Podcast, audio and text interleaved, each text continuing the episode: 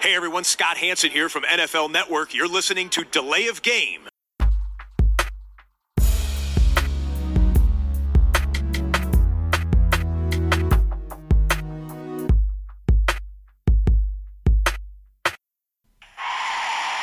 Delay of game. Offense. Five yard penalty. Repeat down. Repeat down. Repeat down. Repeat down. Ja, hallo zusammen. Herzlich willkommen. Das ist Delay of Game, der Football Podcast. Wieder einmal. Episode 256 ist es Montagabend. Der frühe Vogel macht den Podcast. Einen Tag nach dem Super Bowl sitzen wir völlig ausgeschlafen und erholt schon wieder vor dem Mikrofon. Und mit wir natürlich, wie könnte es anders sein? Der Super Bowl-Veteran unter den Delay of Game Podcastern. Hallo Christian. Hey Tobi, grüß dich.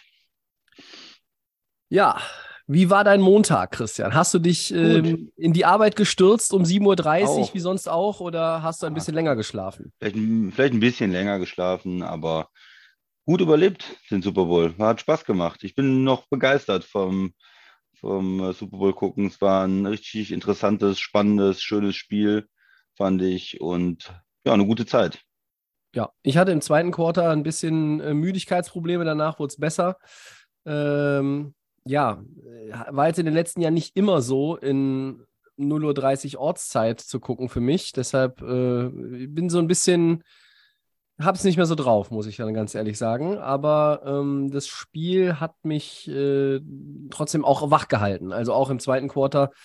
Ähm, ich habe es ganz gut über die, über die Bühne gekriegt. Und ich bin nun auch ein bisschen älter inzwischen und habe dann in weiser Voraussicht auch den heutigen Tag noch in meinen Urlaub eingeschlossen und den morgigen auch noch, ähm, den ich noch hatte, die Tage. Ja, und deshalb können wir heute Abend auch jetzt schon einfach wunderbar den Podcast aufnehmen. Es ist äh, ja der 256. Ich denke manchmal so bei Super Bowl oder irgendwie besonderen Sachen, warum ist das nicht irgendwie eine schöne runde Zahl? Naja, kommt nicht immer so aus. Aber bevor wir loslegen, müssen wir natürlich eine wichtige Sache klären und das ist die Bierfrage. Ja, Tobi, es sind schwere Zeiten. Ich habe nochmal dieses Krombacher, dieses abgelaufene, was ich vor einigen Podcasts äh, schon mal hatte. Da war noch doch noch eine Flasche über. Ähm, das, das ging ja noch. Also 6.10.22 Krombacher Pilz. Okay. Dann sage ich schon mal Prost und äh, hoffe, es schmeckt noch ein bisschen nach Bier. Ja, ja.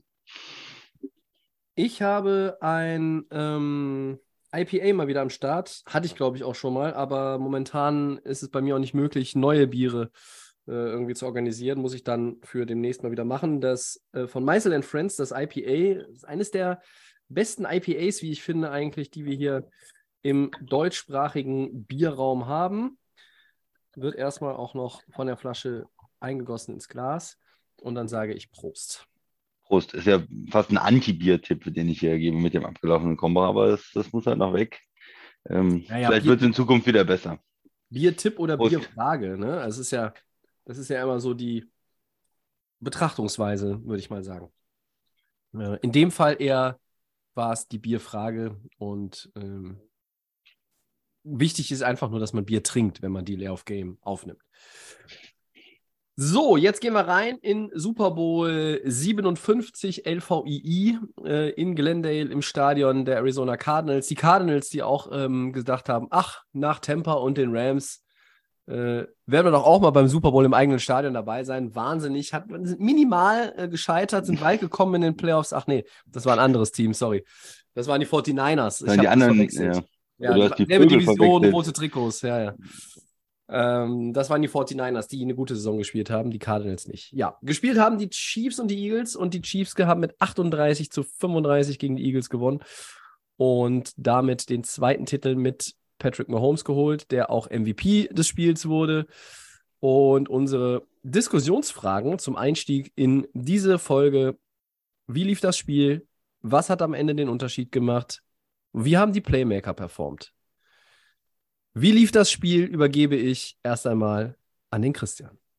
Vielen Dank, Tobi. Ich denke, beim Super Bowl können wir ein bisschen genauer drauf eingehen. Mir mhm. so zwei Seiten aufgeschrieben dazu, aber es war wirklich ein, Spiel, was, was auch hin und her ging. Also ich habe so in, in verschiedene Phasen ein bisschen auch eingeteilt. Wenn, wenn, wenn, es, wenn es für dich okay ist, würde ich vielleicht, so wie jetzt gerade schon, auch dann so ein bisschen an gegebener ja, schon reingrätschen. Immer rein. Ähm, wobei ich ja aus jahrelanger Erfahrung mit dir im Podcast weiß, dass wir äh, fast alles immer auch äh, so mehr oder weniger aus demselben Blickwinkel sehen bei solchen Spielen. Aber so, jetzt bitte. Ja, es fing an, Eagles äh, hatten, hatten zuerst den, die Möglichkeit, mit der Offense zu starten. 11 Plays, 75 Jahre Touchdown. Drive und darauf Kansas City reagiert, auch 75 Jahre Touchdown Drive. Da habe ich mir erstmal aufgeschrieben, Offense Ausrufezeichen, weil da hatten eigentlich beide Defenses überhaupt nicht die Möglichkeit, irgendwie groß äh, zu stoppen. Es äh, sah bei beiden Mannschaften die aus einem Fluss aus. Also sowohl Running funktionierte, Passing funktionierte und es war erstmal Offense 7-7 direkt am Anfang. Und danach hatten die Eagles einen Drive ähm, Offensive Pass Interference dabei, dann so eine, so eine Strafe, die sie zurückgeworfen hat, dann Dritter und 14 und mussten Panten. So erstmal hat man gesagt, okay, es ist jetzt nicht nur Touchdown, Touchdown, Touchdown, es passiert auch was. Und Kansas City hatte dann im nächsten äh, Drive das äh, Missed Field Goal. Das war so die erste interessante Entscheidung. Vierter und drei. Bis dahin lief deine Offense eigentlich super. Und du sagst, nee, ich nehme das Field Goal, konservative Entscheidung, 42 Yard Field Goal. Du bist natürlich auch in Field Goal Range, das ist okay, aber es ist jetzt auch nicht, wir halten den Fuß total am Gas, wir wollen direkt äh, gegen die Eagles hier Zeichen setzen, sondern eine ruhige Entscheidung, würde ich mal sagen. Eine vernünftige, ruhige Entscheidung, aber 42 Yard Field Goal an Pfosten geballert. Ja. Und dann im nächsten drei von den Eagles, äh, die machen wieder einen Touchdown, ein äh, 45 Jahre tiefer Pass zu, ähm, zu Brown dann, der den fängt. Der Safety ist, ist, ist nicht orientiert und äh, weiß nicht, wo der, wo der Football ist und die haben diesen, diesen äh, Touchdown-Drive. Und dann steht es 14-7 und da habe ich mir das erste Mal aufgeschrieben, es läuft irgendwie für die Eagles, auch wenn die diesen einen Punt drin hatten. Aber wenn es keine, keine Strafe gab, waren sie eigentlich nicht zu stoppen, hatten zwei von drei Drives dann mit einem Touchdown abgeschlossen. Und äh, Kansas City hatte dann diese, diese ja, vielleicht diese konservative Entscheidung gemacht, nur das Field Goal, das verschossen und sind hinten. Ähm, müssen dann im nächsten Drive auch panten und das ist da für mich so eine Situation gewesen, wo ich denke, Mann, die Eagles sind vorne, 14-7, es läuft für die Eagles, ne? Tobi, du stimmst zu, oder? Ja, äh, äh da Fabi, das ist für mich, das habe ich mir auch aufgeschrieben, genau hier möchte ich deshalb einhaken, da war das Momentum absolut auf Seiten der Eagles erstmal, ne? Ähm, Momentum ist ja bekanntermaßen eine ziemliche Bitch, aber ähm, die Eagles hatten den Touchdown, nach dem verschossenen Butker Field Goal. Äh, da habe ich dir auch noch geschrieben, äh, diesem Kicker traue ich äh, wirklich für, für, für, gar nichts mehr. Ähm, gut, man kann mal viel Goal an Pfosten schießen, aber Butker war früher irgendwie so ein verlässlicher Typ, ne? Und äh, nach der Verletzung in dieser Saison war da viel Kraut und Rüben auch.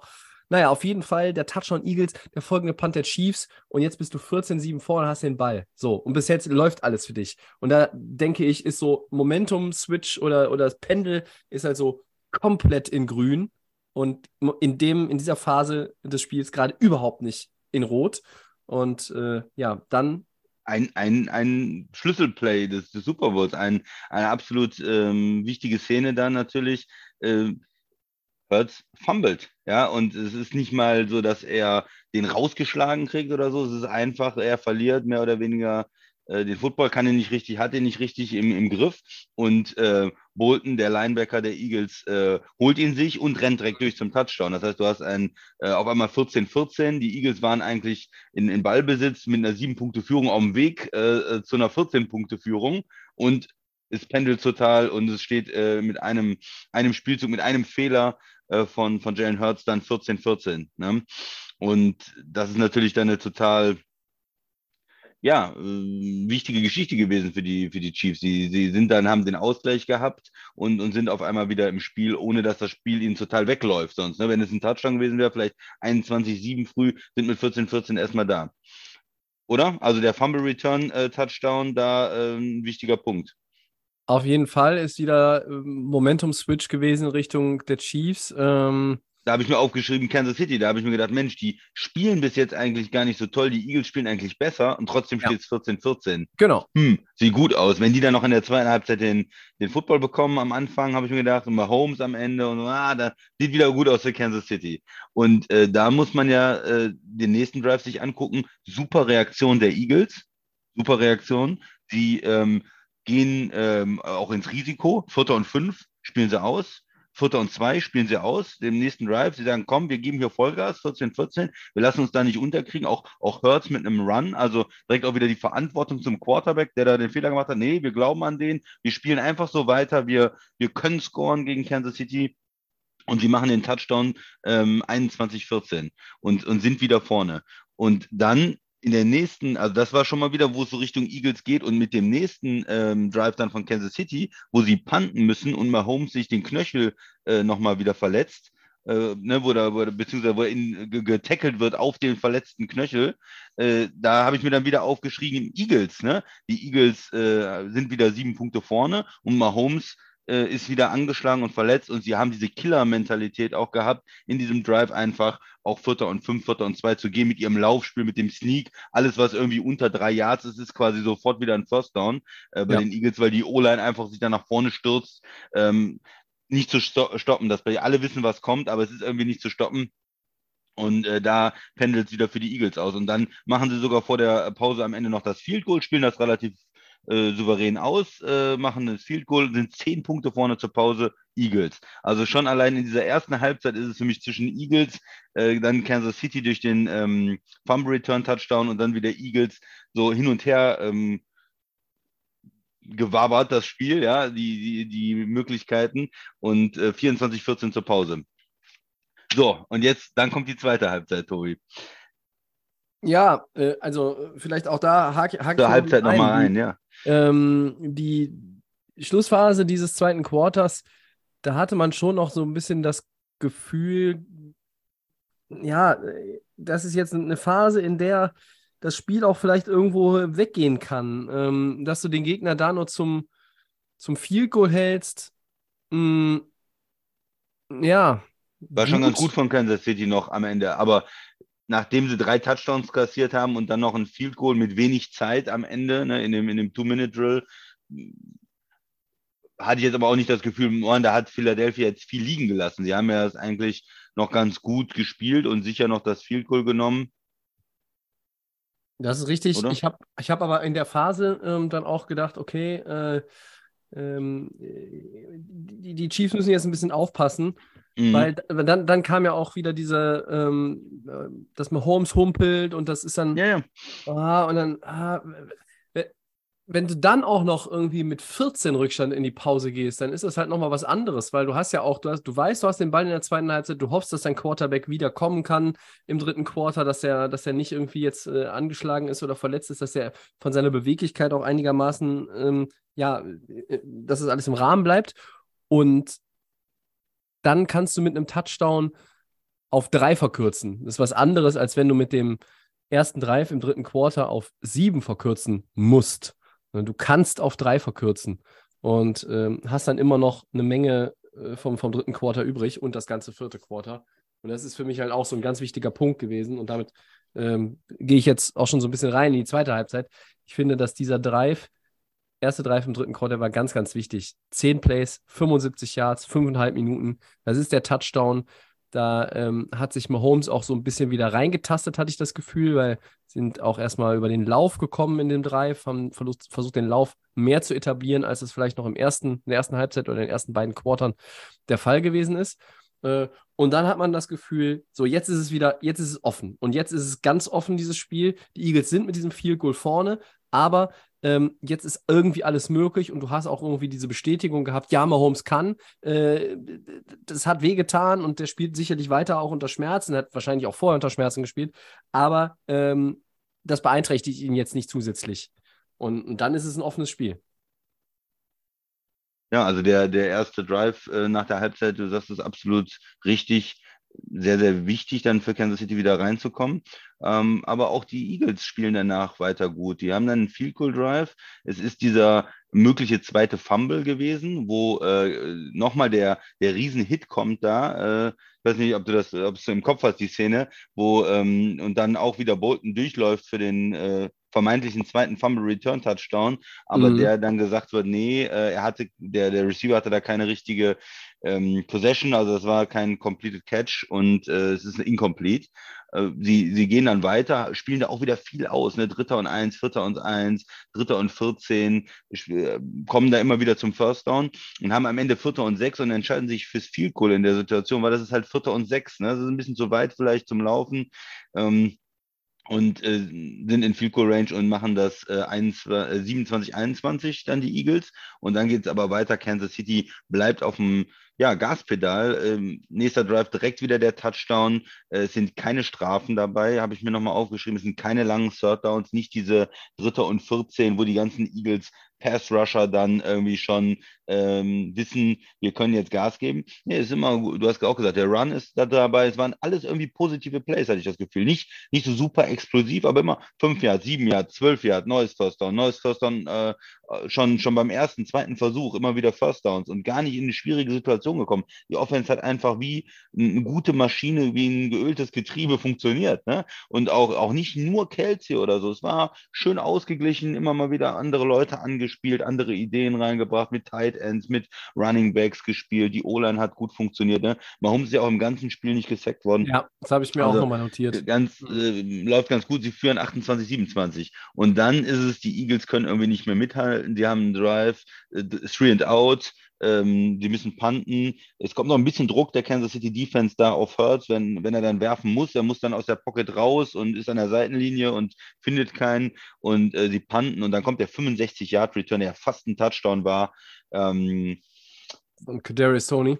Von Tony, von äh, Receiver, der erst zu Kansas City gekommen ist, der von New York ursprünglich gedraftet ist.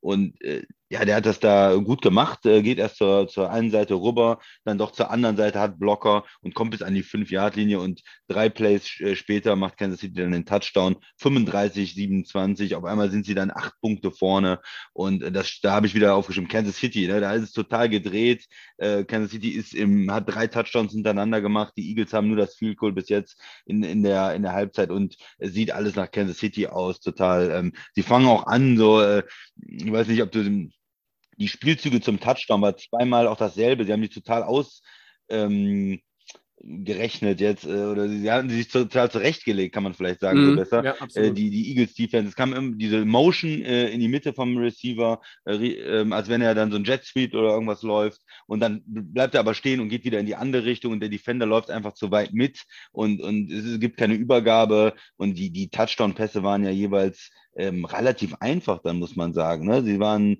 ähm, ja, für Mahomes jetzt keine schwierigen Würfe, sondern es waren offene nee. Receiver, ja. die ähm, durch die ähm, ja, Ideen des Offensive Coordinators, durch ähm, Head Coach, ich weiß jetzt nicht, wer die Plays dann natürlich, welcher Koordinator oder äh, wer diese Ideen hatte, aber durch den Coaching-Staff insgesamt, die haben sich da diese, diese Schwachpunkte bei den Eagles irgendwo gefunden oder wie sie darauf reagieren, das gefunden und die waren ganz offen. Ja? Also einmal Tony und dann, ähm, wer hatte den anderen Touchdown auch ein äh, nicht Scanling, ähm, nicht. Nee, der war ja völlig, der war, der Kollege ähm, war ja völlig ohne Catch. Ähm, der andere äh, ging auf äh, Sky Moore. Moore, ja genau, der andere Slot-Receiver. Äh, und ja, dann nur denkt man eigentlich schon, okay, jetzt vielleicht ist das ein Three and Out oder irgendwas und dann ähm, hat Kansas City das Ding im Sack. Nein, Ne, die Eagles haben auch gut gespielt und die haben immer wieder gekämpft. Die kommen dann mit einem 8-Play, 75-Yard-Drive, mhm. ja, geben richtig Gas, vier Minuten, äh, ähm, nehmen sich da Zeit, um, um das zu machen und haben äh, dann am Ende auch noch die Two-Point-Conversion, machen die. Also dabei auch dieser, dieser Pass auf Smith, ähm, alle möglichen guten Plays auch und überhaupt nicht, dass man jetzt sagt, die, die sind da zusammengebrochen oder die Hurts war auch nicht in der Lage, in dem großen Spiel da mit Mahomes mitzuhalten. Nein, die haben gesagt, mit totalem Selbstbewusstsein, wie sie die ganze Saison gespielt haben. Äh, wir sind weiter da und gleichen aus zum 35-35. Das äh, muss man auch bei allem Loben der Chiefs und, und diesen Super Bowl-Sieger gewonnen. Das fand ich einen ganz klasse, einen ganz tollen Drive eigentlich von den Eagles, wie die ihn da hingelegt haben, zum Ausgleich zu kommen mit Two-Point-Conversion, äh, dann 35-35. Äh, ja. ja, und dann äh, merkt man schon, boah, es geht hier hin und her. Äh, die Eagles haben wieder ausgeglichen. Ja, wer hat, wer vielleicht zuletzt den, äh, den Football hat, gewinnt das Spiel, ne? Und dann 5 Minuten 15 noch. Das heißt für Kansas City, wir brauchen einen langen Drive. Wir wollen den Ball behalten. Wir wollen am liebsten den Eagles gar keine Chancen mehr jetzt geben. Wir wollen das jetzt mit unserer Offense, mit dem besten Quarterback der Liga nach Hause spielen. Ja, das haben sie gemacht. Ja? Dritter und eins, gelaufen. Mahomes hat dann einen Lauf für 26 Yards drin, das ist der Schlüssel äh, mit, dem, mit dem kaputten Knöchel, ja? ja. Den wir da noch im zweiten Quarter, wo man gesagt hat, kann das Spiel überhaupt zu Ende spielen. Mit dem macht er dann noch einen Lauf für 26 Yards. Ähm, verschiedene gute Aktionen, sicher alles, ähm, ohne großes Risiko. Und dann äh, haben sie äh, zwei Minuten vor Schluss dann First, ähm, ja, an der 17-Yard-Linie in First Down und da ist schon, ist das Panel natürlich schon wieder sehr bei Kansas City. Sie haben sicher das Field Goal eigentlich, äh, können jetzt noch ein bisschen die Uhr runternehmen und äh, fangen dann an äh, zu laufen. Die Philly, ähm, die Eagles äh, ne, nehmen ihre Auszeiten, Philadelphia, und dann am Ende nochmal ein Play, was, was dann wichtig ist, was wir noch kurz diskutieren müssen. Äh, da gibt es noch eine Strafe, eine, eine Holding Penalty gegen den Corner Bradbury. Ja. Ähm, bei, ähm, bei den Eagles. Sonst hätten sie vielleicht noch 1,50 gehabt äh, noch eine Auszeit, glaube ich. Ähm, die Kansas City hätte dann das Field Goal wahrscheinlich genommen und hätten noch durchaus genug Zeit gehabt, um mhm. zu reagieren, um zum Ausgleich mit dem Field Goal zu kommen. Ähm, ich muss ganz ehrlich sagen, es war ein Holding. Äh, man sieht es, es gibt verschiedene Bilder, wenn man genau hinguckt. Er hat ihn gehalten. Ähm, erst hat man im Fernsehen nur das, äh, das eine gesehen. Es ist im Fernsehen nicht so gut gezeigt worden. Ähm, das Holding war eigentlich vorher, vor den Fernsehbildern, wo sie sich so drauf konzentriert haben. Und er hat ihn festgehalten. Ähm, es gibt Bilder, wo man wirklich sieht, wie er das, ähm, das Trikot in der Hand hat. Und es ist eine Strafe. Viele haben gesagt, es ist einiges vorher nicht so gepfiffen worden, es ist viel laufen gelassen worden. Muss man das dann pfeifen? Auf der anderen Seite denke ich mir, wenn es nicht gepfiffen wird und, und Philly macht dann den Touchdown zum Sieg, macht das auch irgendwie ein schlechtes Gefühl. Ja, ich meine, ist klar, es müssen immer die, die Schiedsrichter müssen möglichst konstant äh, arbeiten, aber für mich in dem Moment, egal was jetzt vorher genau mal gewesen ist oder ob jemand was nicht gesehen ist, das war ein Hold und sie haben es ähm, so gesehen und dann äh, die Flagge äh, geworfen und von da war es für mich richtig. Und ähm, hat das das Spiel entschieden, ein Stück weit. Es hat den Eagles jede Chance für ein Comeback genommen. Kansas City hat das dann sehr clever gemacht. Sie haben nicht den Touchdown genommen, der ihnen angeboten ist. Äh, sie haben ähm, der, der Running Back Mc, McKinnon war das, glaube ich, ne? Mhm. Äh, der hat sich schon am Boden gesetzt da an der 2, hat nicht den Touchdown genommen, den gar nicht mehr, den, gar keine Möglichkeit gegeben zum Ausgleich, haben mit acht Sekunden da äh, oder mit elf Sekunden das Field Goal genommen. Dann hatten die am Ende noch acht Sekunden, die hatten noch ein Play dann nach dem, nach dem Kickoff und konnten dann nicht mehr reagieren, die Eagles. Das finde ich, haben sie sehr, sehr gut ähm, vernünftig ausgespielt, äh, Kansas City. Ja, und diese, diese Strafe hat dann halt den Eagles die Chance genommen, nochmal zu reagieren. Aber ich fand es keine Fehlentscheidung. Klar ärgert einen das als Eagles-Fan. Denkt sich, Mensch, warum haben sie das jetzt gepfiffen? Äh, wir hätten wir hätten es noch geschafft, vielleicht irgendwie auf der anderen Seite, da hast du nicht das Spiel verloren. Du hast das Spiel verloren in der ersten Halbzeit mit dem, mit dem Fumble, der, der einfach nicht passieren kann, darf, äh, diesen, diesen einfachen Fumble von, von Hertz und, und den Return-Touchdown. Wenn du da weiter noch führst in der ersten Halbzeit, dann verlierst du das Spiel vielleicht nicht in der zweiten Halbzeit. Und du musst dann auch ganz ehrlich sagen, wir hatten nicht die Möglichkeit, Kansas City in der zweiten Halbzeit zu stoppen, auch mit unserer eigentlich sehr, sehr guten Defense. Wo ist der Pass Rush? Wo war die Defense? Wo war Defensive Coordinator?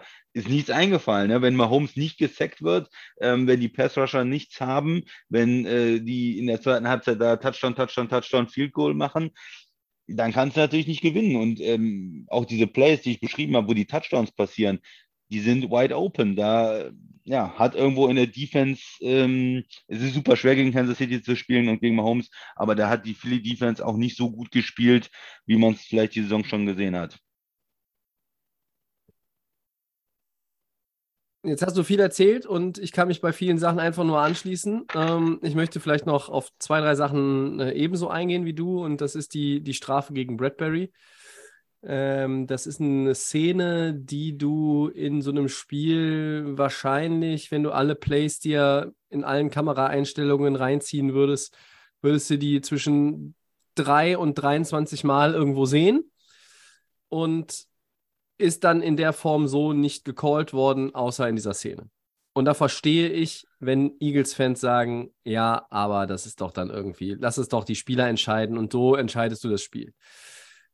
Aber ich finde, das beweist auch Größe, das ist Ehrlichkeit und das ist im Moment des Verlierens nicht einfach, dass Bradbury hinterher sagt, Ja, das war ein Holding. Ich muss mich da anders anstellen, Leute. Es war ein Holding. Kann man das laufen lassen? Ja, kann man darüber diskutieren, ob man es laufen lassen kann. Und darüber kann man ja diskutieren. Aber ähm, er sagt es selber und damit ist es für mich eigentlich auch vom Tisch.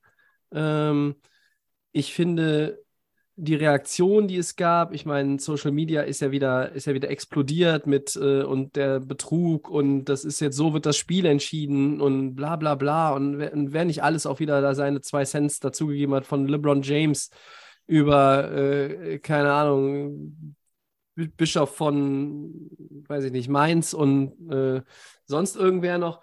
Also, äh, Leute, kommen wir doch mal einfach an den Punkt, dass wir sagen, die Eagles waren nicht mehr in der Lage, mit der Defense irgendetwas auszurichten. Ja, das ist das, worauf man sich vielleicht auch, äh, Christian hat es eben auch schon gesagt, da muss man sich dran aufhängen. Ja? Äh, keine Antworten mehr gefunden. Ja?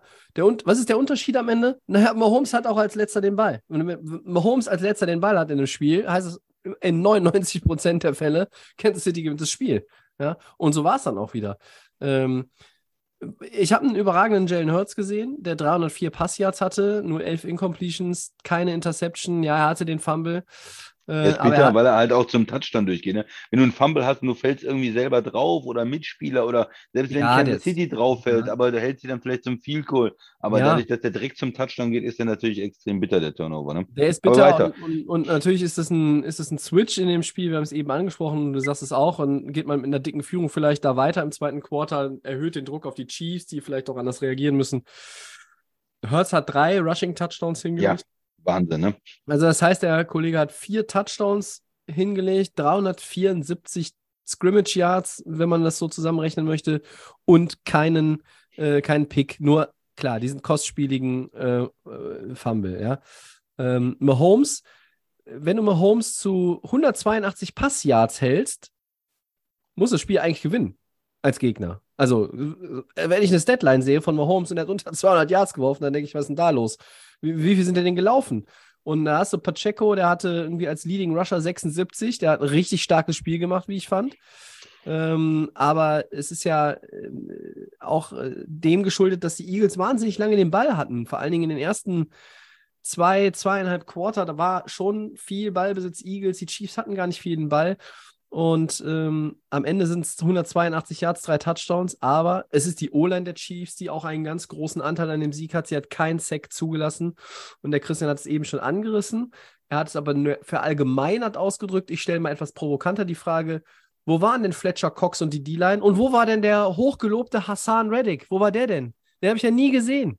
Ja, der hat mitgespielt und die D-Line hat auch mitgespielt. Die Sweats und die ähm, und die Davises und die Sus dieser Welt, die war, wo waren die denn? Die haben nichts ausgerichtet, gar nichts. So, dann geht die Frage an, an, den, an den DC, da geht die Frage an die Spieler, da geht die Frage auch an den Head Coach, da geht die Frage an alle, die beteiligt sind. Wenn ich Eagles-Fan bin, würde ich mich mehr darüber ärgern als über diese Strafe. Also bei allem, bei allem Verständnis für den Ärger, wie gesagt, aber die Defense, ich habe sie nicht gesehen. Und ja, und wer wird der MVP? Und ich habe keine Ahnung, wie viele Stunden Vorberichte mir reingezogen. Ja, und Hassan Reddick. Und der ist ein Tier. Und der war so dominant. Und der hat in den Playoffs schon seinen Stempel aufgedrückt. Und die ganze Regular Season war schon. Ja, No-Show. Nicht da. Größte Bühne von allen. Bist nicht da? Hm, dann bist du vielleicht doch nicht so geil, wie dich alle irgendwie geil geredet haben. Fehlt mir einfach dann was. Ja, ähm, Ja, aber geil geredet. Ähm, ich meine, sie hatten die, äh, wie war das nochmal? Die meisten, drittmeisten Sex in, in der Geschichte der Liga oder irgendwie sowas. Also die Eagles ja, hatten ja, und eine nichts wirklich gestern, nichts. sehr, sehr gute ähm, Defense und einen sehr, sehr guten Pass Rush äh, und waren auch in vielen Statistiken äh, sehr gut und, und vielleicht mit den 49ers zusammen die, die beste Defense ähm, dieses Jahr. Fällt dir eine bessere ein? Defense? NFC Nee, auf jeden die Fall beiden- 49ers und Die Eagles. beiden aus dem mit dem NFC Pass Title Rush. Game waren die besten, waren auch die besten Defenses, keine Frage. Und aber Kansas City hat die irgendwie gelöst, ja. Die haben ein Wahnsinnsspiel Ja. gemacht. Du hast gesagt, die O-Line, Quarterback, natürlich hat Mahomes einen Anteil, wie er sich gerettet hat, aber wie er gewachsen ist als Spieler. Es ist halt nicht mehr diese Kansas City Offense von vor ein paar Jahren, Big Play, Hill, bam, bam, bam, aber auch zwischendurch mal Interception und so. Ich habe jetzt in den Playoffs hat er irgendwo ein Stück weit langweiliger gespielt vielleicht, aber erinnert einen sehr an die Hochphase von, von Brady, Rogers, wirklich dieses ganz kontrollierte, ich habe hier immer die Kontrolle, ich mache keine Fehler, hier werden überhaupt keine Picks, könnt ihr nicht mehr dran. Es gibt gar keine Würfe, die irgendwie eventuell in die Richtung gehen, ja. Wenn der Receiver ja. auch wie diese bei diesen Touchdowns da offen, absolut offen ist und es ist alles, äh, ja, alles möglich in der, in der Offense. Äh, sie haben sich viel auf Kelsey konzentriert, haben den ein Stück weit rausgenommen. Er hatte am Anfang ein paar Catches und dann haben sie sich noch mehr auf ihn konzentriert. Er hatte was, 80 sowas, 80 Jahre? 81 vor allem. 81 schon, ja. Ähm, ist nicht rausgenommen, aber es ist jetzt nicht so dumm, dass es das Kelsey-Spiel war. Ne? Er hat nicht über 100 Yards gehabt und ähm, die haben es ganz verteilt, ne? Äh, finde ich, mit den Receivern so ein bisschen, alle noch ein bisschen eingebunden.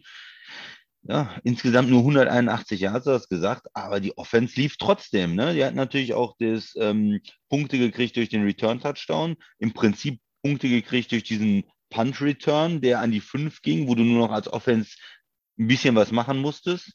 Ähm, ja, aber insgesamt konnte die Eagles Defense ähm, und, und sie waren ja auch nicht zu viel auf dem Platz. Ich denke auch mal so, Müdigkeit ist, spielt ja da eigentlich keine Rolle. Die Eagles Offense hatte ja in der ersten Halbzeit sehr viel den Ball, sehr lange Ballphasen. Das heißt, die Pass Rusher und die Defense muss eigentlich auch frisch gewesen sein, aber keine, ja, keinen Schlüssel gegen Kansas City gefunden. Also die Kansas City Offense hat da äh, das ähm, Duell mit der ähm, Eagles Defense ähm, absolut gewonnen. Ne? Ja, vielleicht nochmal ganz kurz den Blick auf die äh, Playmaker, auf die vermeintlichen bei den Eagles. Devonta Smith und ähm, AJ Brown, der eine mit 100, ja. der andere mit 96 und einem Touchdown. Dallas Goddard mit 60, der hat auch ein paar äh, Catches gehabt, wo du, wo du sagst, wow, also da gibt es nicht viele Tight Ends, die, die, äh, die diesen Ball dann so fangen jeweils. Äh, Sanders und Gainwell völlig unsichtbar im Running Back. Der eine hatte irgendwie drei Yards per, per Rush, der andere 2, Wechselgeld. Das ist, äh, die waren, mhm. waren nicht sichtbar für mich. Ähm, ich fand auch bei den Chiefs zum Beispiel ähm, Chris Jones oder Frank Clark, die waren auch unauffällig, die hatten jetzt auch keinen Impact, die waren jetzt auch nicht irgendwo, ja, die haben auch irgendwie den Rhythmus mal da gestört von, du hast es eben schon beschrieben, er musste aus der Pocket rausstellen, Hurts und ähm, das hat sicherlich dann auch irgendwo, ja, Einfluss gehabt, aber es war jetzt nicht der sichtbare Impact mit einem Quarterback-Sack, ähm, dass man die Namen auch häufig gehört hätte. Äh, und Pacheco, habe ich eben schon gesagt, fand ich sehr, sehr gut. Äh, Kelsey trotzdem gut, auch wenn es nicht über 100 Yards war. Und naja, als es noch mehr auf, auf, auf Travis Kelsey sich fokussiert hat in der Eagles Defense, da war plötzlich Juju Smith Schuster an, an der äh, an Ort und Stelle. Der hatte dann insgesamt dann sieben Catches für 53. Da waren einige wichtige auch in der zweiten Halbzeit ja. dabei, die fürs Wie First so 10, Down waren. 12 Yards oder sowas. Immer fürs First Down dann, ja. ne? Und das war, und, und der Mann hat ja nun auch so ein bisschen eine Vergangenheit mit, ja, also hier und da greife ich mal nicht so intelligent zu, weil ich gucke mal schon, was, was Yards after Catch noch möglich ist. Nein, Catch, erstmal den Ball sicher machen, runtergehen, das Play nehmen, das, das, das First Down holen und dann aufstellen, ab zum nächsten Play. Nicht, nichts Wildes machen. Ne? So wie du auch gesagt, gesagt hast, nichts anbieten. Ob es Mahomes ist oder auch die anderen. Auch die anderen haben nichts angeboten. Äh, da, ich habe da kein, kein Wackeln gesehen. Und ähm, Eric Bienemy, der Offensive Coordinator, riesen äh, muss ich sagen. Andy Reid ähm, hat sich, wenn es nicht eh schon war, in den Kreis, jetzt mit dem zweiten Ring, auch in den Kreis der absolut besten Coaches aller Zeiten ähm, rein gearbeitet. Und ja, ähm, also die Stars waren zum Teil da, zum Teil aber auch eben nicht. Ich fand gerade die Defensive äh, Playmaker auf beiden Seiten, ähm, da war eigentlich nichts groß Nennenswertes. Ja, und der, der Unterschied am Ende, es ist so plump, wie es ist, aber es ist halt Patrick Mahomes und er hat den Ball zuletzt. Ja, vielleicht noch mit, der, mit dem Eagles Rushing habe ich drüber nachgedacht. Eigentlich sah die Eagles Offense ja auch das ganze Spiel über oder über die weite Teile vom Spiel gut aus. Ja. Wenn man jetzt auf die Statistiken kann, sie haben halt die, die Running Backs nicht so äh, ans Laufen bekommen. Ne? Wenn Erfolg im, beim, beim Laufen da war, dann war es dann Hurt selber. Er hatte die drei Touchdowns, er hatte dann ja auch immer die Sneaks drin. Das heißt, der, der Durchschnitt wird dadurch ja nochmal ein bisschen runtergezogen. Er hatte dann auch ein paar lange Läufe noch dazu da, dabei. Hm, und das hat äh, Kansas City eigentlich ganz gut gemacht, gegen die Running Backs zu arbeiten und gegen das Laufspiel. Auf der anderen Seite haben sie dafür natürlich auch einiges an tiefen Pässen abgegeben. Ne? 2,45 Jahre abzugeben an die beiden Receiver. Und da waren die Eagles auch nicht scheu. Ne? Hertz hat dann auch gesagt, bam, ich hau den hier raus. Äh, Gerade dieser, das erste Ding gegen, ähm, wo Brown da war, wo der Safety eigentlich da ist, aber ähm, auch ein bisschen in diese, diese ähm, eins gegen eins äh, Bälle dann zu, zu werfen, die vielleicht auch ein gewisses Risiko haben, aber zu sagen, nee, mein, mein Receiver ist gut genug dafür. Und insgesamt hat mir die Eagles ähm, Offense da, da eigentlich gut gefallen, dass wenn mhm. Kansas City den Run sehr stark gespielt hat, dass sie dann aber im Passing Game auch zum Erfolg gekommen sind. Ne? Und wenn du die Statlines vergleichst, ähm, du hast ja auch erwähnt, da würde ja, wenn man vorher gesagt hätte, Hertz hat 304 Yards, hat äh, keine Interception, hat drei äh, Rushing Touchdowns noch dazu eingeworfen und ähm, Mahomes hat 182. Äh, ja, hätte man nicht gedacht, dass Kansas City das Spiel gewinnen. Ne? Aber ja, die Running Backs dann erfolgreicher äh, bei Kansas City, schöne ausgeglichene Offense. Und äh, ja, also du sagst ja, die, die Defense-Playmaker ähm, haben es nicht geschafft, da irgendwo was zu holen. Auch die Cornerbacks ja gar keine Chance irgendwie auf eine Interception oder ein paar ja. Sex. Ja, ohne Sex wird es für die Eagles natürlich schwierig dann auch. So ist es.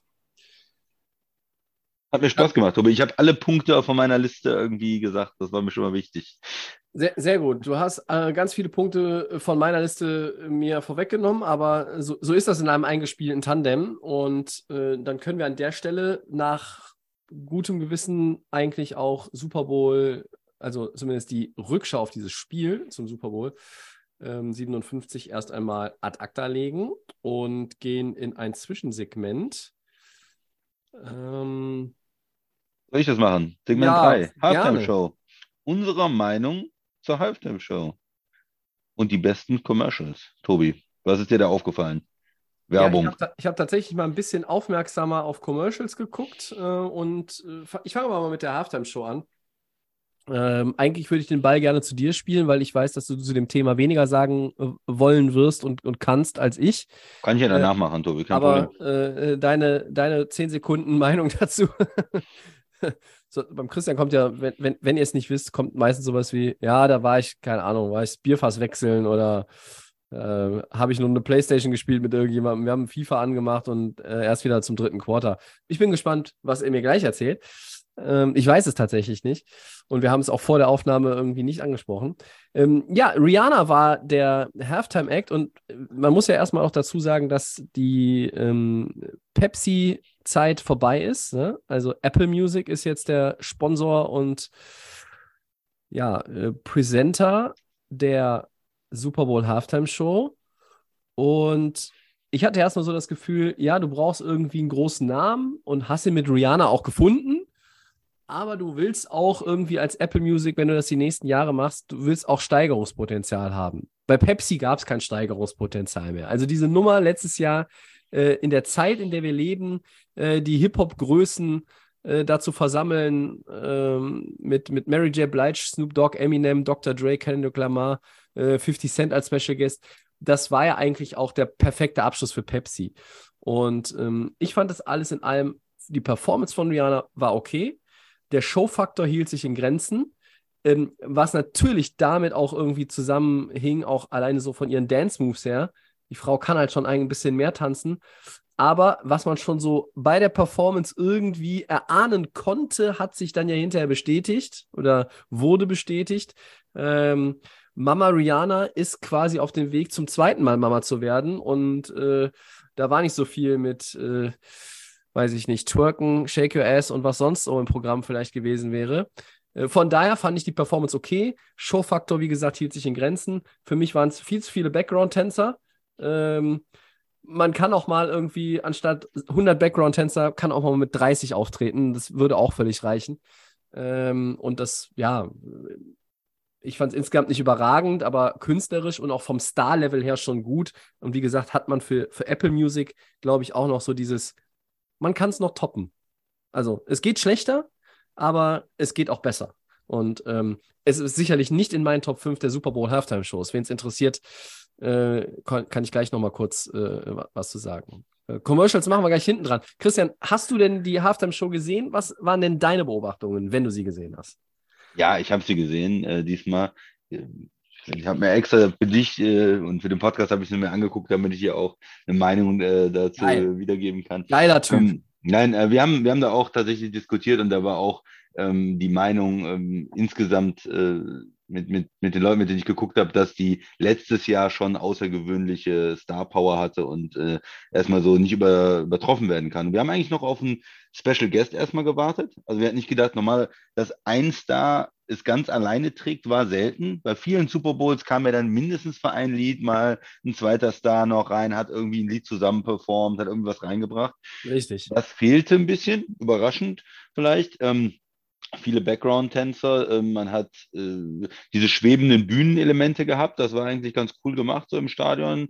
Das war schon, schon irgendwie beeindruckend gemacht. Ähm, Rihanna, möchte ich sagen, die Musik finde ich total schrecklich. Ich kann mit ihr überhaupt nichts anfangen mit den Liedern, die sie da macht. Umbrella und was weiß ich. Ähm, ist nix, aber gut. Äh, ja, das war dann auch irgendwie so das äh, größte Gesprächspotenzial mit ihrer Schwangerschaft. Ich habe da mal nachgeguckt. Das Kind ist erst von letztem Jahr im, im Mai oder so. Und dann haben wir überlegt, oh, das geht aber ganz schön schnell. Ähm, naja, gut, äh, das war eigentlich so die, die Hauptdiskussion dann. Äh, ist mir sonst noch was dazu eingefallen? Nee, also Rihanna, Musik, musste mal ein bisschen irgendwie sich umstellen. Das, was er da macht, ist nicht so toll, aber vielleicht nächstes Jahr mal eine vernünftige Rockband holen oder so. Ja, ich habe auch noch mal ein bisschen gekramt, was es so alles gab, seit, seit ich Super Bowl gucke und ähm, habe einige auch irgendwie gar nicht mehr so auf dem Schirm gehabt. Es gab mal zum Beispiel The Who oder auch Bruce Springsteen mit der E Street hm. Band. Das sind ja alles äh, äh, Rock'n'Roll Hall of Famer. Ne? Also die sind alle äh, sind schon drin oder gehen da rein in diese Rock'n'Roll Hall of Fame. Das sind Größen der Musikgeschichte, aber es waren vielleicht nicht immer die erinnerungswürdigen Performances.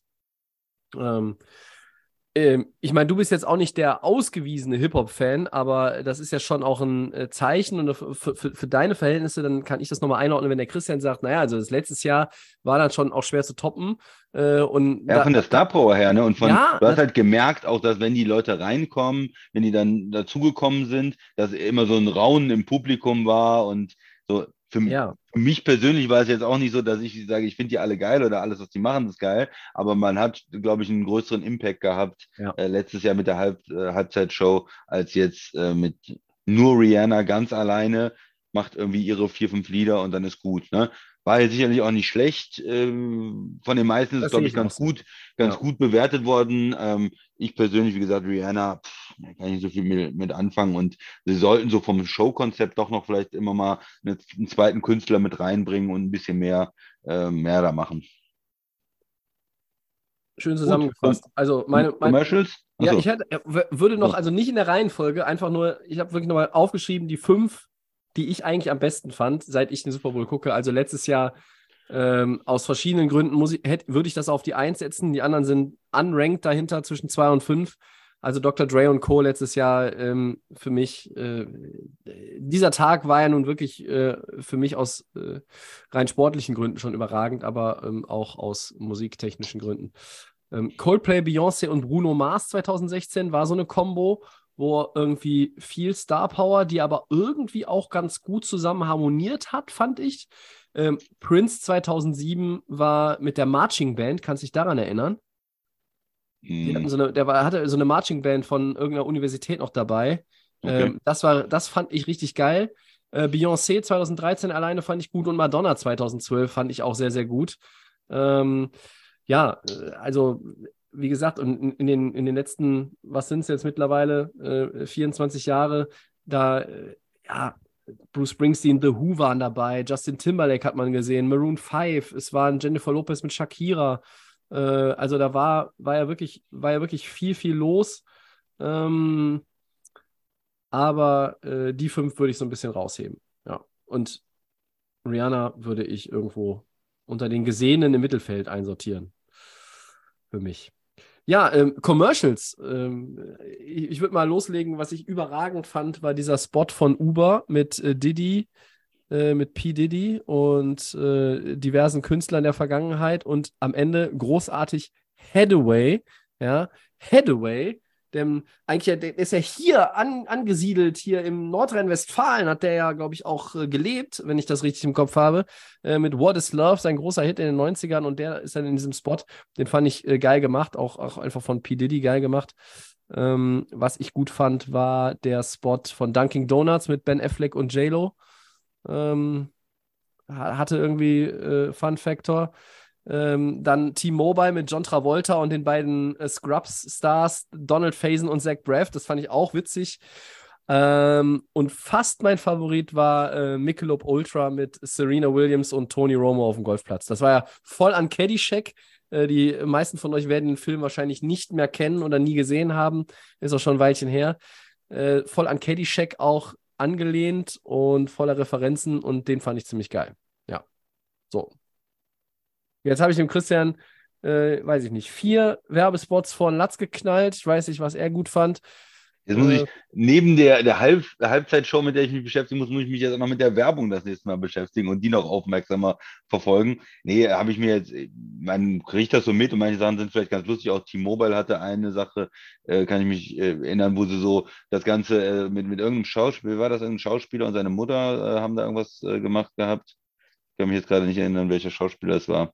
Aber ein irgendein Star. ich habe jetzt heute auch nicht mehr alle auf dem, auf dem ähm, Schirm. Also, das, war, war ganz lustig und dann ähm, das mit, ähm, mit Bier, dann äh, Miller gegen, gegen Coors Light und am Ende ging es um ganz anderes Bier. Das, das, war vielleicht auch ganz witzig. Wobei bei manchen, manchen Sachen sind dann so, wo man sich auch denkt, dafür habt ihr so viel Geld ausgegeben. Ja, das ist richtig. Das ist richtig. äh, Wahnsinn. Aber äh, ja, okay. Also wie gesagt, die, die Werbung äh, habe ich so ein bisschen mitbekommen, aber nicht äh, bis zum Ende verfolgt. Muss man mal vielleicht nochmal in den ähm, hinterher in der Berichterstattung so ein bisschen reingucken, was da am besten angekommen ist bei den Leuten.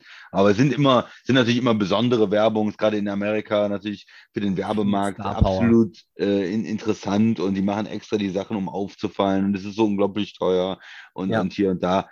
Ähm, ja. Ja, und halt auch wahnsinnig viel Star Power. Also, das äh, ist mir noch nie so aufgefallen.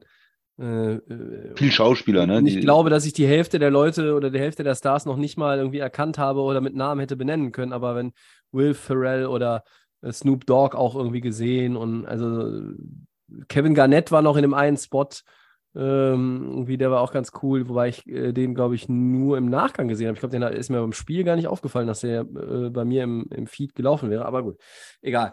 Ähm, mit, äh, mit, mit Boston. Ich glaube, das war ähm, war hier ähm, auch Bier. Ah, egal. Ja, also äh, Christian äh, ist nicht überrumpelt worden, auch wenn es so klingt mit den, mit den Werbespots, aber er hat den no. Fokus natürlich aufs Spiel gelegt. Mein Redeanteil ging jetzt heute viel mehr für Halftime-Show und Commercials drauf. so soll es auch mal sein. Das sind die äh, Freuden. Also vielleicht die Sachen, oder, die. Freuden oder Leid, je nachdem, wie man es bewerten will, vom Host. Ja. Vielleicht auch die Sachen, die dich ein bisschen mehr interessieren noch als mich. Also von daher ist es ja ganz gut verteilt. Aber immerhin konnte ich ja noch was dazu sagen, ein bisschen. Ja. Äh, sollen wir mal weitergehen Richtung Segment 4? das können wir, können wir auf jeden Fall mal machen, ja.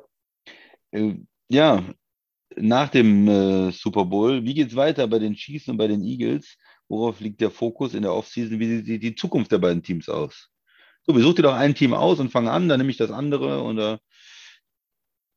Ähm, ja, ich fange mal an mit dem Champion. Ähm, Andy Reid wird ein paar Cheeseburger futtern. Wird, äh, glaube ich, irgendwie ein paar Hawaii-Hemden aus dem Schrank holen und äh, kurz Ferien machen und dann ist er wieder da. Also äh, der Mann hat Bock, er wurde auch gestern direkt gefragt. Da deutet absolut nichts darauf hin, dass er sagt, ähm, das reicht ihm. Äh, die Arbeit macht ihm Spaß mit diesem Team, mit dieser Franchise. Andy Reid kommt wieder.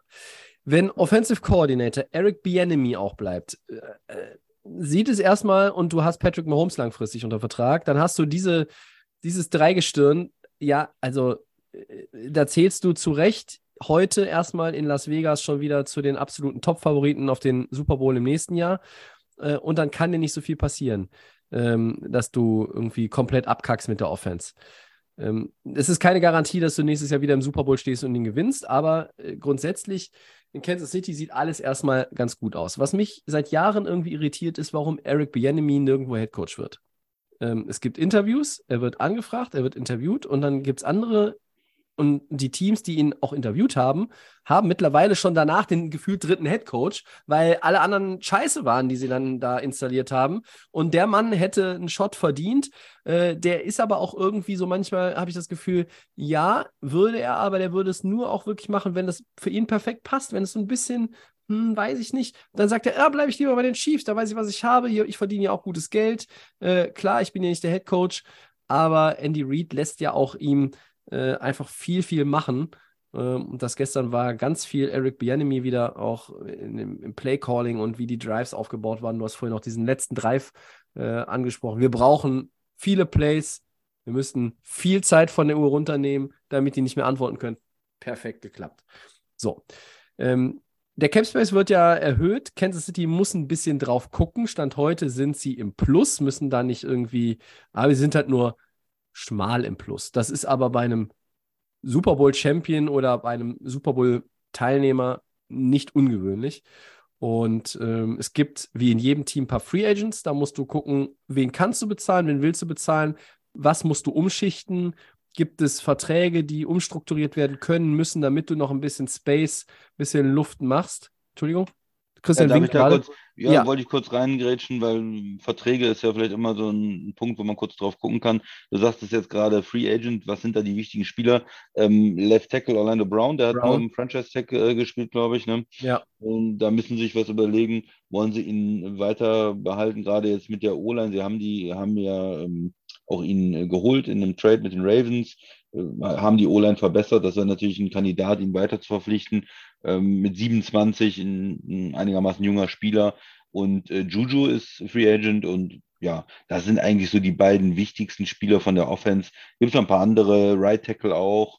Ähm, ja, eine ja, Defense, ne? Carlos, Carlos Dunlap, ja, Derek Nardi, ja. äh, also das sind, das sind schon ein paar. Aber es ist aber jetzt auch nicht, nicht so. die ganz großen Namen, ne? Es ist nicht so, dass du wie bei den Rams letztes Jahr da stehst und du hast eigentlich gefühlt 10, 11 Leute, die eine prominente Rolle haben, wo du sagst, ähm, ja, und was ist, was machen wir jetzt mit denen? Also das kriegen wir alles gar nicht unter. Hat ja auch nicht funktioniert, die alle irgendwie unterzubekommen.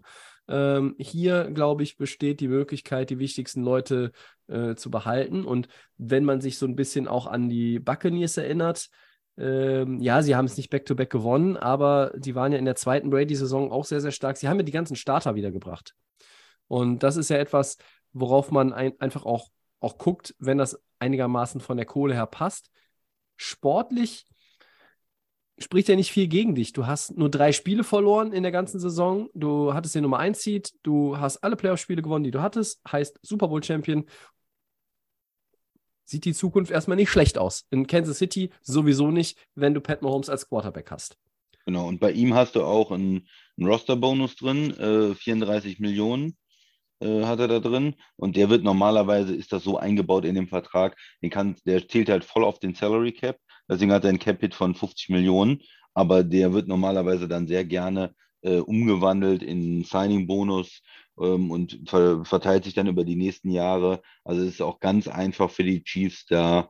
Äh, wie lange läuft der Vertrag dann auch? Auf jeden Fall, äh, weiß ich, 30, 30 Millionen äh, im Salary Cap nochmal nach unten zu gehen, einfach durch eine ähm, Mahomes-Veränderung ähm, des Vertrags. Und da geht es ja nur darum, ihm das Geld ähm, sicher zu geben. Er wird das sagen, kein Problem, nehme ich. Und, und ja. sie werden es dann weiter, ähm, Teile davon weiter in die Zukunft verschieben. Das ist eine einfache Sache und gibt ihnen auf jeden Fall ähm, noch zusätzlich Luft. Und ähm, dann zwei andere Spieler, ähm, Frank Clark ist, ist hochbezahlt, ist dann in der, im letzten Jahr seines Vertrages und Chris Jones auch. Da kann man eventuell, ähm, Clark weiß ich nicht, aber bei Jones ähm, eine Vertragsverlängerung vielleicht auch anstreben und dann auch nochmal die Salary Cap Nummer ähm, runterschieben. Also ja. die Chiefs sind zwar äh, klar als Team mit einem gut bezahlten Quarterback und vielen gut bezahlten Leuten haben sie jetzt nicht unendlich viel Cap Space, aber in einer relativ guten Situation, finde ich. Die haben da noch Möglichkeiten, dann auch ein paar Free Agents zu holen, vielleicht jetzt nicht die Top Stars, aber so Leute wie jetzt ähm, Smith Schuster, wenn der geht, können sie auch wieder Ersatz holen. Oder wie dieses ähm, Scanling-Signing äh, da in dem Rahmen so, ne, können sie auch jederzeit sich dann nochmal verstärken und, und, und Leute holen. Hm, also insgesamt, klar, O-Line, die, die Tackle-Situation müssen sich überlegen, wie sie das machen. Ähm, aber große Probleme sehe ich da eigentlich nicht für Kansas City. Wie sieht es bei den Eagles aus, Christian? Mit der Blick in die Zukunft? Ja, Blick in die Zukunft ist natürlich auch, ähm, auch positiv, äh, muss man sagen. Hertz hat sich jetzt als ähm, Starter ja etabliert ähm, in der Liga. Die letzten Zweifel, die man vielleicht äh, hatte, sind, sind jetzt weg. Er hat gut performt das ganze Jahr über. Er ist weiter ähm, als Running Quarterback extrem gefährlich unterwegs und gibt dir da dieses, diese Möglichkeiten des Option Games, aber auch als Passer ähm, ist er, er wirklich absolut äh, verbessert dieses Jahr und hat das ja im Super Bowl auf der großen Bühne auch gezeigt, ähm, mit, mit den weiten Würfen zu den Receivern. Also ich sehe da kein, kein Problem. Äh, das heißt, du hast deinen Quarterback und ähm, hast da weiterhin eine, eine sehr gute Truppe. Und, und da gibt es auch keinen großen Umbruch jetzt bei den Eagles, dass äh, sie jetzt sich komplett umorientieren müssen und, und was ganz anderes machen müssen. Du hast die Receiver unter Vertrag. Ähm, das heißt, AJ Brown hat ja gerade erst unterschrieben. Ähm, Smith ist noch auf dem Rookie-Contract. also auch da sehe ich jetzt keine größeren Probleme. Lane Johnson ist noch unter Vertrag. Ähm, Kelsey ist unter Vertrag. Oder wie, wie siehst du das, Tobi? Also ich sehe da ist eigentlich. Jason Kelsey nicht Free Agent? Hm, Ich habe ihn hier eigentlich noch als äh, unter Vertrag stehen, Kelsey.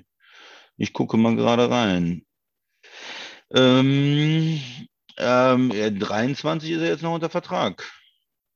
Ah, hier steht was, Moment. Ah, sie haben vielleicht was eingebaut, Void Years eingebaut, um Salary Cap zu sparen. Das könnte sein Also jetzt, bei ja. mir steht er in der Liste als Unrestricted Free Agent. Und Ah, die haben mh, eine spezielle, ähm, spezielle Vertragsstruktur, glaube ich. Also hier steht drin, dass der, ähm, der Vertrag am 3. Juni na, ähm, dann, ähm, ja, ja, äh, klein, sich auflöst noch quasi. Zu, zu den Kleinigkeiten noch im Nach Nachgang zu den Chiefs. Wir haben noch gerade einen Chad Henney. Backup-Quarterback hört auf. Na gut. Sehr verlässlicher Backup ja gewesen. Also das heißt, da werden die Chiefs sich äh, nochmal umgucken und äh, bestimmt einen, einen erfahrenen Veteran als zweiten Mann äh, wieder sich auf die Bank setzen. Ähm, ja, du hast bei den Eagles angesprochen, äh, Jalen Hurts, äh, gibt es schon natürlich jetzt auch die ja, Diskussionen, gibt es die Vertragsverlängerung, gibt es die große Extension jetzt auch schon in, in dieser Offseason.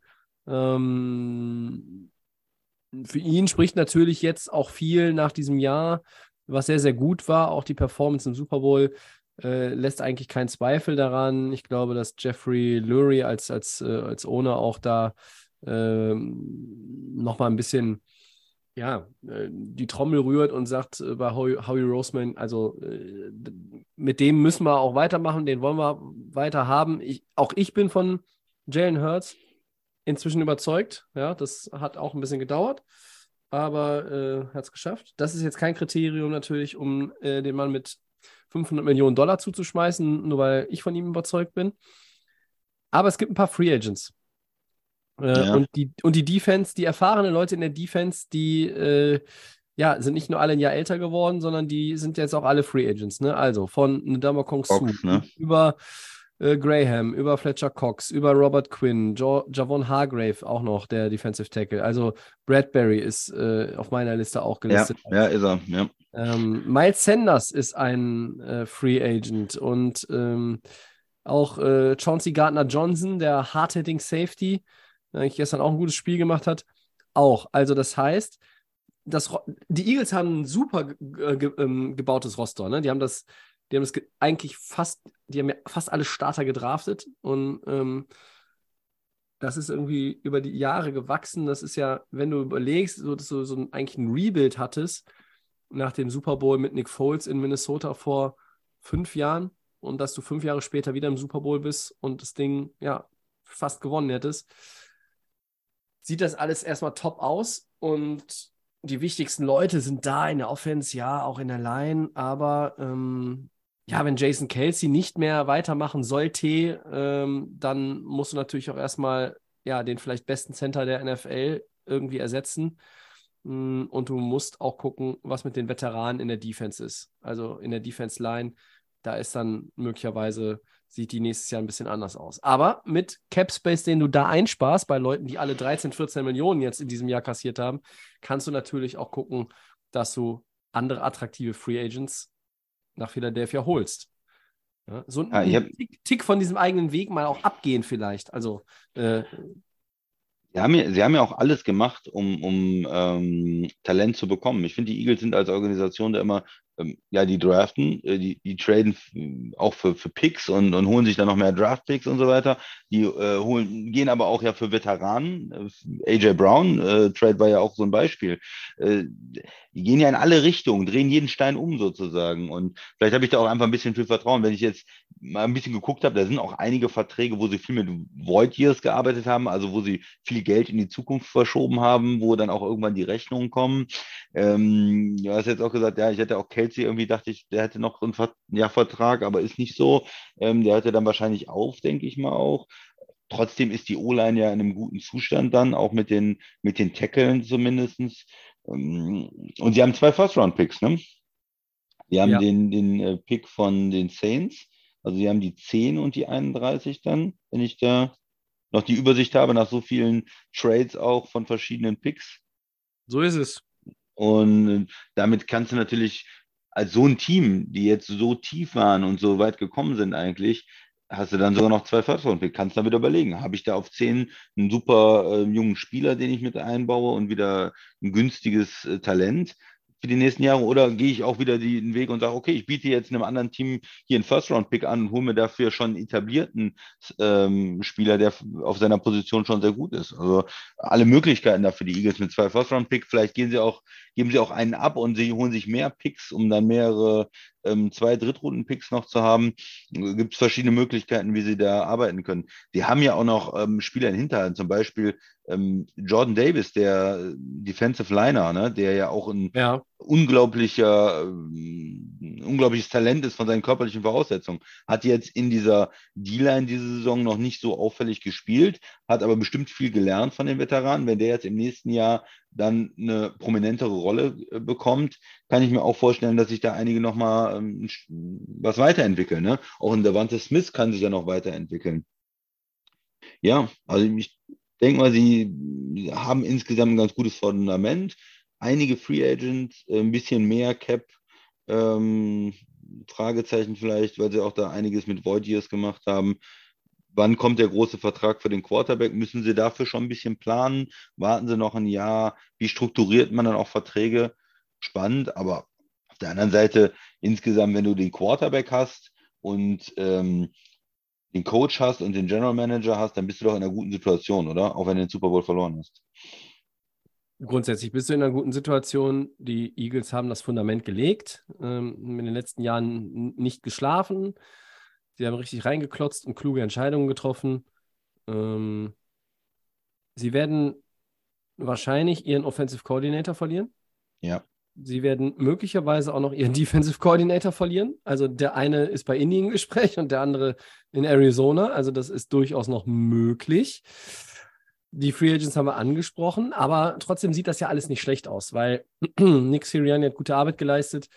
Ähm, andere Leute, die ja als Offensive oder Defensive Coordinator in Frage kommen, werden, würden sich freuen, wenn sie in Philadelphia einen der Jobs übernehmen könnten, weil äh, ja, mit den Leuten da, mit den Spielern da zu arbeiten, ist, glaube ich, schon ganz geil. Du hast, du hast einfach die Aussicht, in den nächsten Jahren in der NFC ähm, die ganze Zeit oben da mitzuschwimmen. Ähm, ich stelle dir jetzt aber nochmal die Frage zum Abschluss dieses Segments, Christian, wen sehen wir denn schneller im Super Bowl wieder, die Eagles oder die Chiefs? Ja, ich glaube, die Chiefs, also die, ja? die Chiefs haben da schon, ja, die haben schon ein bisschen einfacher, glaube ich, einfach mit Sind doch die, Ist doch die starke AFC. Ja, trotzdem, die, die Chiefs Russell ja Wilson. Auch, ja, die waren ja auch schon öfters mal im Super Bowl, wenn du die jetzt letzten Jahre verfolgt hast, Tobi. Also, ja, ja äh, habe ich verfolgt. Ja. Das ein oder andere Spiel habe ich mal gesehen. Zweimal Super Bowl gewonnen, ähm, dreimal drin gewesen jetzt in den letzten fünf Super Bowls. Und äh, klar, äh, Cincinnati schläft nicht und, und Buffalo will es auch und die AFC ist stark. Auf der anderen Seite ist es auch schwer in der NFC reinzukommen. Auch da sind die 49ers, auch da werden sich wieder andere Teams, ob das jetzt Dallas ist oder andere Teams dann vielleicht nochmal ähm, nach, nach vorne arbeiten. wenn du, Dallas? Ja, ja, die sind Dallas? Da, die, die, sind da in der Division von, von den Eagles, oder? We're talking about Dallas?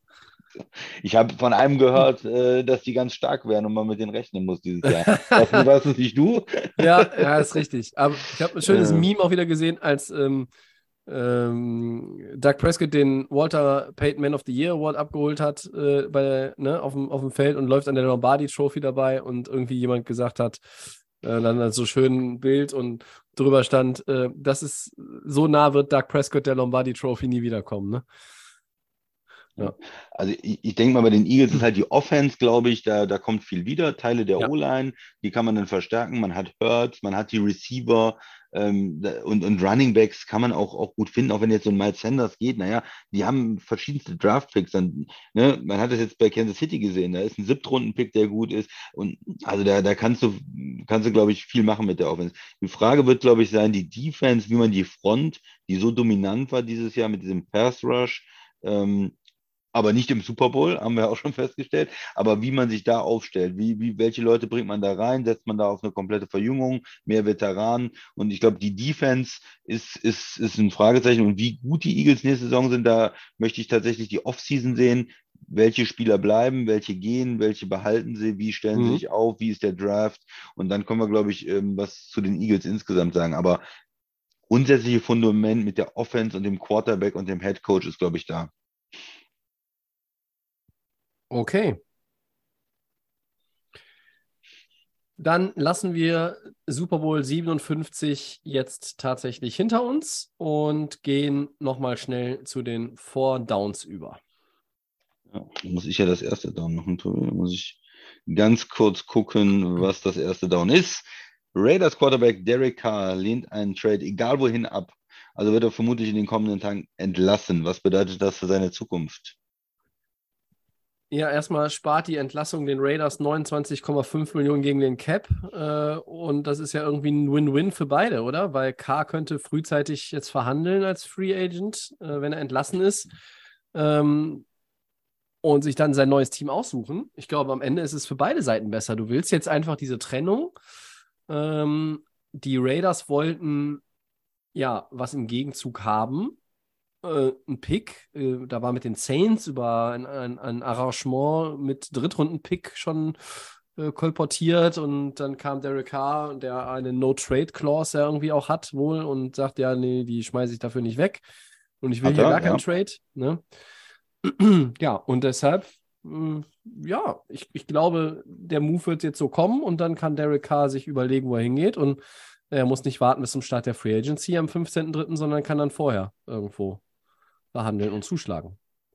Ja, für ihn ist das ist dann eine gute Sache, weil das Team, was ihn gerne haben möchte, muss jetzt dann nicht mehr mit den Raiders verhandeln, muss keinen Pick abgeben. Ja. Und dadurch hat er natürlich viel mehr Möglichkeiten. Ne? Und äh, deshalb ist für ihn, glaube ich, nur Sache zu sagen, nee, ähm, Trade, nein, wenn, dann entlasst mich mal schön. Butter beide Fische sozusagen.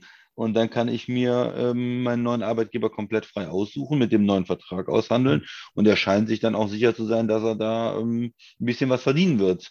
Und es ist ja auch anzunehmen, dass er vielleicht nochmal einen Shot bekommt. Zumindest in irgendeine Situation kommt, wo er eventuell als Starter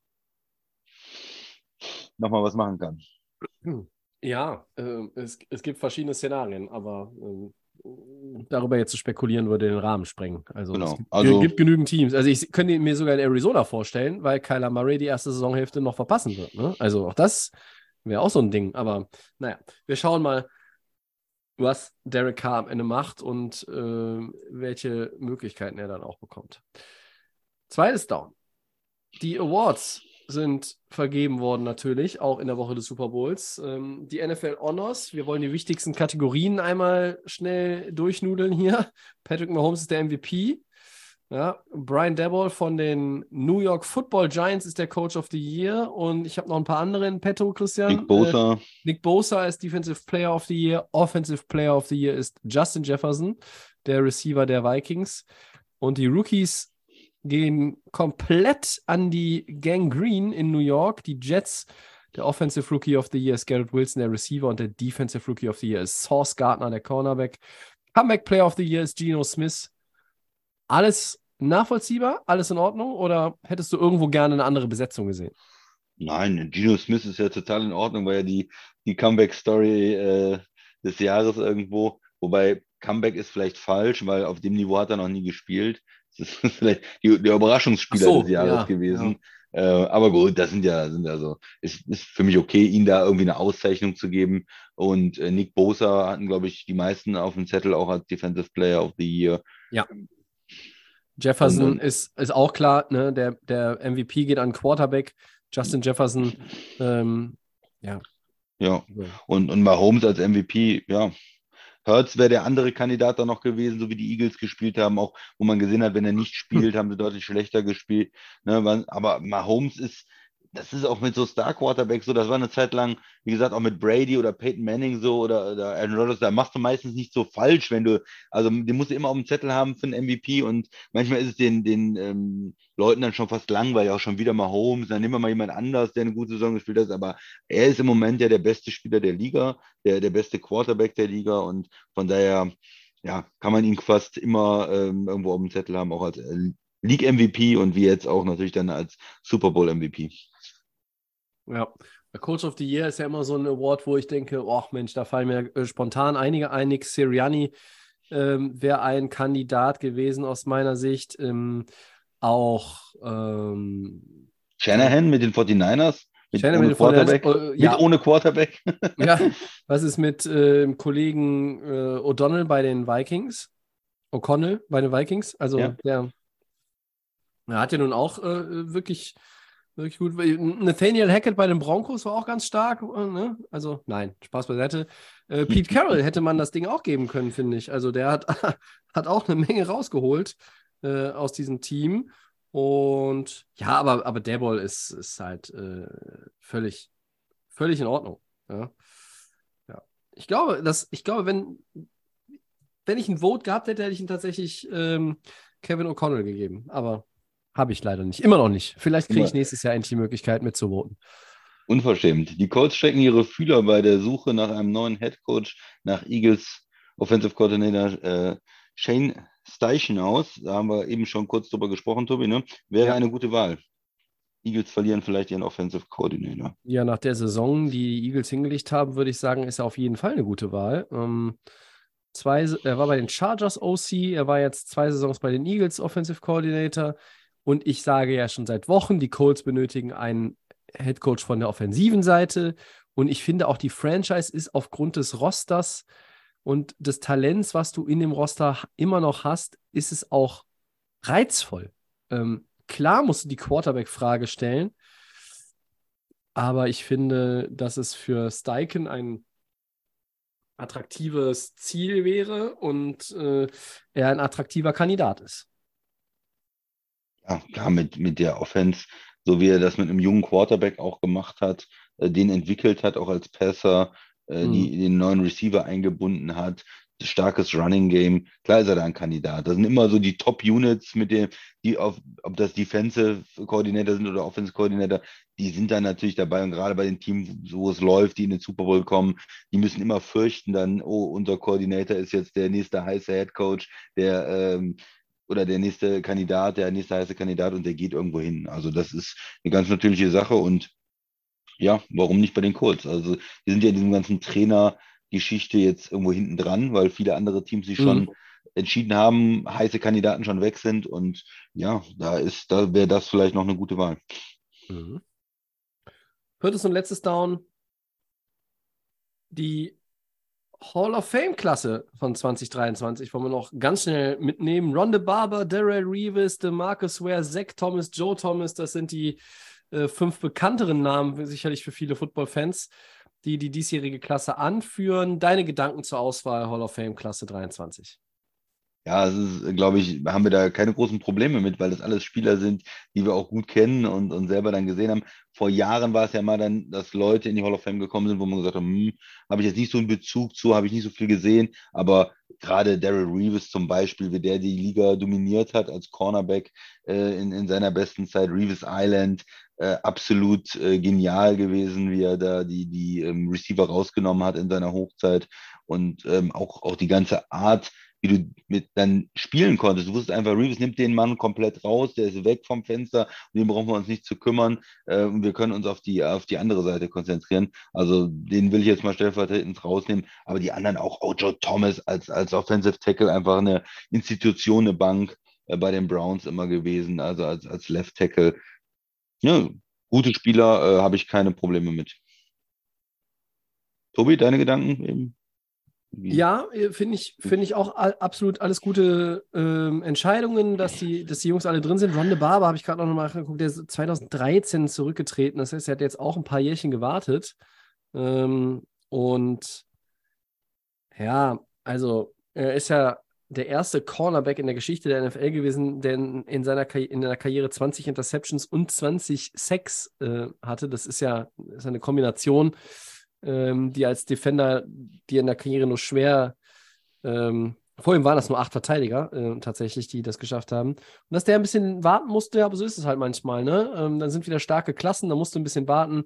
Der Marcus Ware, Sackmaschine, Zach Thomas, äh, einer der am, am besten vorbereiteten Linebacker ähm, in, der, in der Geschichte dieses Spiels. Äh, Miami äh, gespielt lange. Joe Thomas, der Iron Man sozusagen, der als, als O-Liner nie einen Snap verpasst hat über eine ganze Dekade. Ähm, der äh, einfach auch ein guter Typ ist. Dazu gab es noch Don Coryell, einen äh, schon verstorbenen Headcoach, ähm, verstorbenen Cornerback mit Ken Riley, äh, Joe Klacko, der Defensive Lineman, lange bei den Jets auch gespielt hat, und ähm, Linebacker Chuck Howley. Das ist dann aber auch schon ein bisschen vor meiner Zeit, auch vor deiner. Ähm, ja, viele bekannte Gesichter, geht in Ordnung. Es gibt aber wie in jedem Jahr so ein paar Snaps. Es gibt so Pro Bowl Snaps, die dann da kommen die Leute nicht in Pro Bowl. Und es gibt irgendwie diese Hall of Fame Snaps. Und ähm, Patrick Willis hätte ich vielleicht noch erwartet. Dwight Freeney hätte ich Hm. vielleicht erwartet. Und ja, was ist denn mit Devin. Hester, Freunde? Unser Devin Hester, der Christian, ist ja der erwähnt. Ja. offizielle Vorsitzende des, des Devin Hester Fanclubs in Düsseldorf. Und aus für mich auch wieder mal, ich darf das jedes Jahr sagen, äh, seit wir diesen Podcast machen, schon wieder ist Tory Holt nicht in die Hall of Fame gewählt worden. Ja? Aus der Greatest Show. Schwer. Ja, Super schwer Bowl mit den. Receivern. Ja. Skandal. Ja. So fucking komplett Skandal ist das. Ja, ja aber äh, die Klasse ist, äh, die Klasse ist klasse sozusagen. Also wirklich ähm, viel, viel, viel Prominenz da drin. Ähm, gefällt mir gut. Bis auf die Tatsache, dass Torrey Holt wieder nicht drin ist. Egal. Musst du noch öfter erwähnen, Tobi, dann kommt er rein. Ja, weil ich glaube, die Leute, die wählen, hören auch immer die Layoff Game. Ja. Man muss nur dran glauben. Ja. Christian, haben wir noch irgendwas Wichtiges? Nein, vergessen? passt soweit. Okay.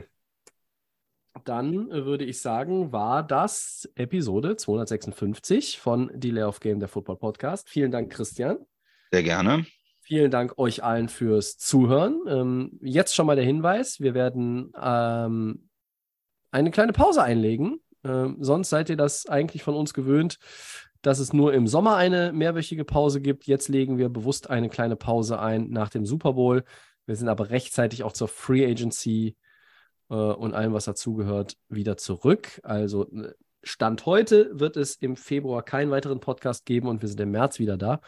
Äh, sollte sich daran was verschieben, ändern oder sonst was, dann äh, lassen wir es euch wissen auf den einschlägigen Kanälen. Und das sind die Kanäle, auf denen ihr auch alle Episoden genau wie diese aktuelle hören könnt, nämlich bei Soundcloud, bei Apple Podcasts und bei Spotify.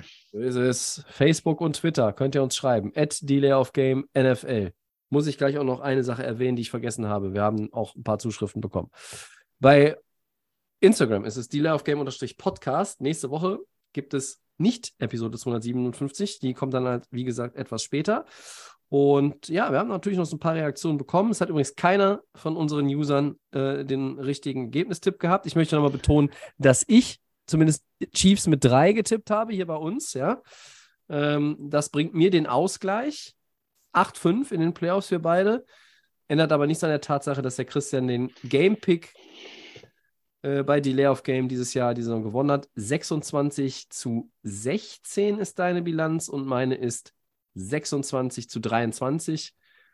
Ja, immer wenn du nicht da warst, habe ich also daneben getippt. Nein, ich habe immer daneben getippt, wenn du da warst, fast. Oder so. Ja. Also, es hab, gab noch ein paar Leute, die uns auch geschrieben haben. Ähm, harte Flagge, schreibt der Piper. Am Anfang wird halt gleich gehalten. Wenn es nicht gepfiffen wird, beschwert sich auch niemand. Äh, ins selbe Horn tutet quasi auch der äh, Basti, der sagt, äh, Bradbury hat selbst gesagt, es war Holding, was für mich auch weniger spielentscheidend war als die schwache Defensivleistung der Eagles in der zweiten Halbzeit. Und der Korrekt. Piper hat noch die Frage gestellt, was ich mich frage, warum haben die Chiefs nach dem 34-27 keine Two-Point versucht? geht es schief, wird man mit sieben Punkten und die Eagles hätten bei aller Aggressivität der Offense keine Two-Point versucht, um auf 35, 34 zu stellen. Wie seht ihr das? Und da sage ich ganz klar, ich hätte es ihnen zugetraut, wenn das so in diesem Szenario für die Two-Point zu gehen. Ähm, wer, wer so viel vierte Versuche ausspielt, hätte vielleicht auch das gemacht. Weiß ich nicht. Aber ja, kann man natürlich. Aber Ja, ich glaube, ich glaub, die Entscheidung ist da auch, du, du zwingst dir, der Extra-Punkt wird ja quasi als sicher mehr oder weniger angesehen. Und, und du zwingst dann die Eagles, die müssen nicht nur den Touchdown machen, sondern müssen auch noch die Two-Point schaffen. Und du hast ja bei einer Two-Point schon auch eine, gut, bei den Eagles, weiß ich nicht, vielleicht eine 40-prozentige Chance, dass du, dass du die hältst, dass es nicht klappt, dass der Wurf daneben geht oder dass du den Run dann stoppst. Ähm, Vielleicht ist er auch noch geringer. Also normal, früher hat man mal 50-50 gesagt bei der Two-Point, aber bei der Eagles Offense oder bei beiden Offenses ähm, hatte ich dann doch das Gefühl, das ist wesentlich höher. Mm, aber ja, es ist halt so, dass man sie dann zur Two-Point äh, zwingt und sie nicht einfach mit einem mit einem Field Goal, äh, mit, mit einem Extrapunkt ausgleichen können. Und das ist dann, ist dann, glaube ich, der, der strategische Hintergrund da. so, dann haben wir das Aber auch gute- beantwortet. Gute Kommentare, gute Fragen, ja. Ja, vielen, vielen Dank. Äh, Und wir entlassen euch jetzt nochmal mit den, ich weiß nicht, welche, welche Buchmacher es sind, aber es gibt tatsächlich eine Liste, Christian, Hm. äh, die für den MVP der nächsten Saison und da hat Matthew Stafford schlechtere Odds Hm. als Kenny Pickett. Was, was, Äh. nimmst, was nimmst du daraus mit? Okay, da mu- muss man erstmal drüber nachdenken. Ich denke mal, bei Stafford ist der Punkt, äh, ist er überhaupt fit und spielt er überhaupt? Und, ja, das ist der Punkt, er, aber ne? es ist, ja, es ist ja schon absurd, oder? Also wir reden über Kenny frech? Pickett. Ich finde es ein bisschen frech, ja? Okay, ich verstehe. Ja, der ist ein junger Mann auf dem aufsteigender junger Mann, ja. Kenny Pickett, leck mich am Arsch. Der, der ist sogar besser gerankt als Jared Goff. Ja, und Jared Goff hat eine gute Saison gespielt. Aber gut. Hm. So, das nehmen wir jetzt nochmal mit, lassen das sacken und äh, erholen uns die nächsten zwei Wochen. Äh, naja, ich habe ehrlich gesagt äh, 250.000 andere Termine und äh, deshalb kommt die Pause auch gar nicht so verkehrt. Ja, also, wir wünschen euch äh, erstmal auch gute Erholung vom Super Bowl und äh, danke für die Treue. Äh, wir werden zurückkommen. We will be back. Für heute sind wir raus. Ciao.